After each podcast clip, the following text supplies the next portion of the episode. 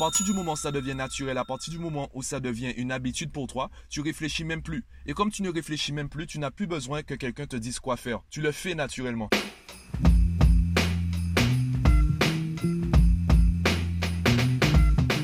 Yo, aujourd'hui j'aimerais te donner le secret, la méthode que tu devrais utiliser si tu travailles dans le management, la communication, même si tu es parent pour éduquer ton enfant. La méthode que tu devrais utiliser, eh bien, elle est très simple. C'est celle qui est compatible avec ta personnalité. Si tu cherches sur Internet ou si tu lis des livres, tu verras qu'il y a beaucoup d'experts qui ont des propositions, des méthodes, des idées, des secrets qui sont complètement différents les uns des autres, voire parfois opposés. Le secret, c'est que toutes les méthodes sont bonnes en fonction de la personne qui les emploie. Il y a des méthodes que tu vas trouver qui seront excellentes pour les autres et pour toi, ce sera un fiasco total. Pourquoi? Tout simplement parce que tu te forces, parce que tu vas essayer d'appliquer quelque chose qui ne te convient pas.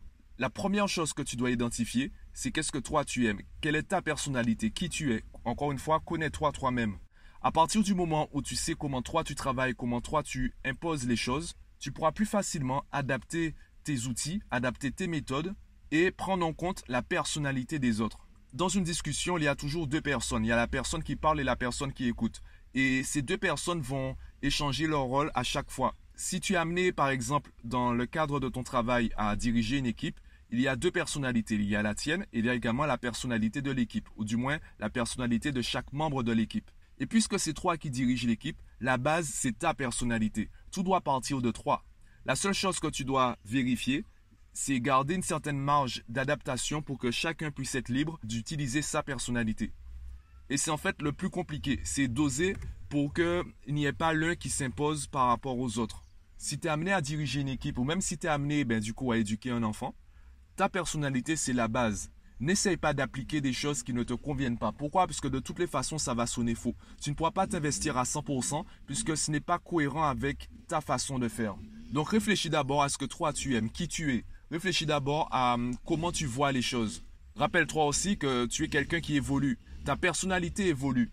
Donc peut-être que tu seras amené à changer d'état d'esprit, à changer de manière de penser, à changer de croyance. Donc là aussi, tu dois garder une certaine capacité d'adaptation. Et c'est pour cette raison, et c'est pour cette unique raison qu'il n'existe pas de méthode universelle. Il n'existe pas de méthode que n'importe qui peut appliquer. Cette même méthode va résonner de manière différente en fonction des personnes, en fonction de leur personnalité. Et même pour toi, cette méthode va résonner de manière différente suivant le moment de ta vie où tu entends cette méthode, où tu essaies d'appliquer cette méthode. Ainsi, tant que tu ignores qui tu es vraiment, quelles sont tes forces, tes faiblesses, tant que tu essaies en, plus de t'imposer une image fixe, une personnalité fixe, tu auras du mal à appliquer les méthodes. Même les bonnes méthodes seront difficiles, compliquées à appliquer pour toi, puisque tout simplement tu vas te forcer. Le vrai secret, c'est de réussir à faire les choses sans forcer. Quand tu arrives à les faire naturellement, et c'est ce qu'on appelle la compétence inconsciente, quand tu es compétent inconsciemment, eh bien c'est là où tu euh, c'est là où tu es vraiment le plus productif, où tu as les meilleurs résultats. Et il y a quatre degrés. Il y a l'incompétence inconsciente, tu ne sais même pas que tu es incompétent. Il y a l'incompétence consciente, là tu sais que tu n'es pas compétent, tu sais que tu as des faiblesses, tu sais que tu as des lacunes. Si tu écoutes mes podcasts, tu es au moins dans cette partie-là tu sais qu'il y a des parties, tu te dis, ah mais en fait, j'avais pas compris ça comme ça, là, il faudrait que je travaille ça, il faut que je m'améliore sur ce point-là. Tu peux aussi être dans la compétence consciente. Tu sais que tu as des lacunes et tu y travailles. Tu développes tes compétences à ce niveau-là, tu continues de t'améliorer. Tu es conscient de ta progression. Et là, à ce moment, quand tu écoutes mes podcasts, tu te dis ouais effectivement ben c'est exactement comme ça que je l'avais compris ouais effectivement il me conforte dans mon idée ou en fait il dit des bêtises moi je préfère continuer comme ça Peut-être aussi que c'est moi qui ai tort, je dis pas que j'ai tout le temps raison. Peut-être que tu penses différemment et que c'est toi qui as raison. Et le simple fait de m'écouter te conforte dans l'idée que c'est toi qui as raison et moi j'ai tort. Et finalement, le quatrième niveau, la compétence inconsciente, eh bien tu fais les choses et tu t'en rends même pas compte. C'est là où tu vas toi-même parler de chance.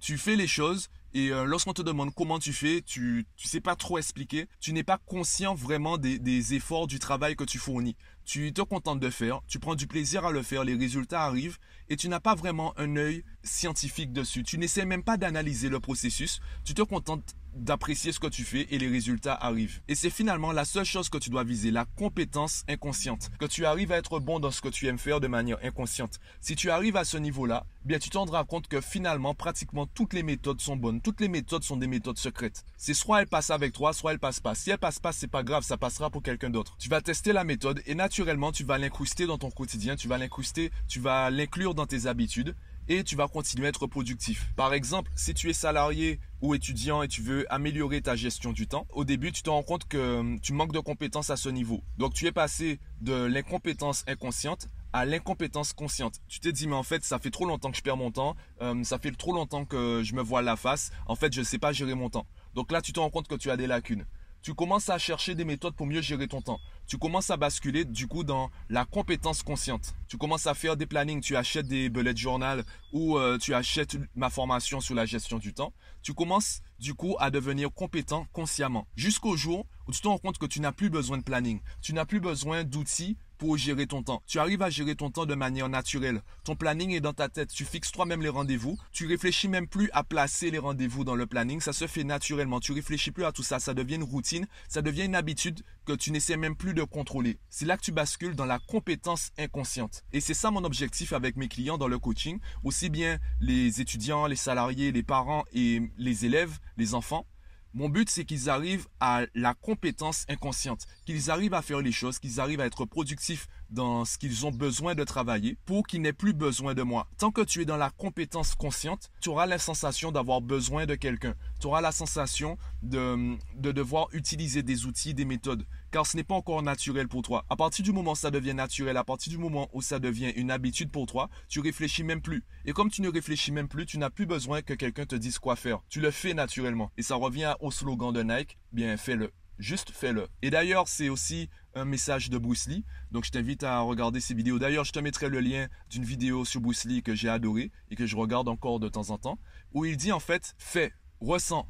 N'essaye pas de réfléchir à ce que tu ressens. Ne pense pas, ressens. C'est ça la compétence inconsciente et c'est ce qui devrait être ton objectif si tu veux vraiment augmenter ta productivité ou si tu veux vraiment atteindre tes objectifs.